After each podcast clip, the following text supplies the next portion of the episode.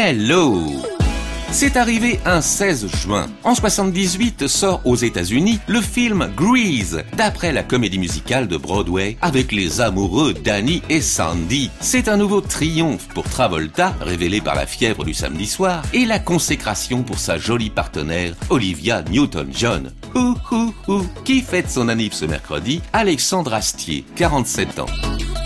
Dans ma story du jour, j'ai le génial créateur de Camelot, le roi Astier. C'est en 2005 que ce grand fan de Michel Audiard et des Monty Python a lancé sa série, revisitant de façon très singulière la légende du roi Arthur. Faire tourner cette baraque et guider tous ces débiles jusqu'au Graal, c'est sur moi que c'est tombé les dieux ont trouvé une bonne pomme. La pastille de fantasy historique qui remplaçait Caméra Café sur M6 n'a pas cessé de prendre de l'ampleur. Des épisodes de 52 minutes à partir de la saison 5 et une saison 6 tournée carrément à Cinecittà pour évoquer le jeune Arthurus à Rome. La télé était devenue bien trop petite pour la suite. Dix ans après la fin de la série, Camelot arrive donc sur grand écran. Écrit, réalisé, monté, composé, produit par ce garçon qui sait tout faire. C'est pas faux. C'est une énorme trilogie dont le premier volet sera en salle le 21 juillet avec les chevaliers, les rois, les dames que l'on connaît, mais aussi Guillaume Gallienne, Clovis Cornillac et Sting. On a bien hâte de retrouver le roi. Mais comme dit Perceval dans la bande-annonce, la patience est un plat qui se mange sans sauce. Voilà, vous en savez peut-être un petit peu plus sur Camelot.